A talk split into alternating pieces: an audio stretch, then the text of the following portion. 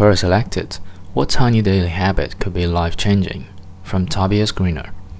This habit I picked from my mentor back in 1998. Back then, it seems trivial and not likely to make any significant impact on my life. However, a few years later, I realized its true power.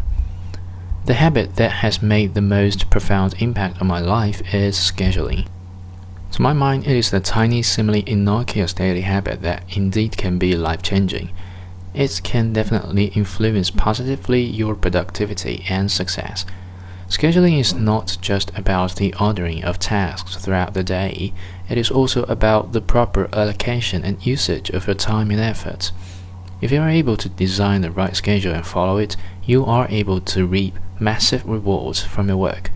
One can endlessly argue about the things have the biggest value in our lives. However, everything is likely to boil down to the most precious asset, namely time. If you are able to master your time and follow the schedule, you will not lose any minutes doing things that do not matter and add no value. The tiny daily habit of scheduling your day is crucial. In the short term, it might seem tedious and inefficient. However, in the long run, the habit of scheduling your tasks and plans will pay off and provide you with a great opportunity to experience a breakthrough in your personal growth and become better than you ever thought possible. Master your time.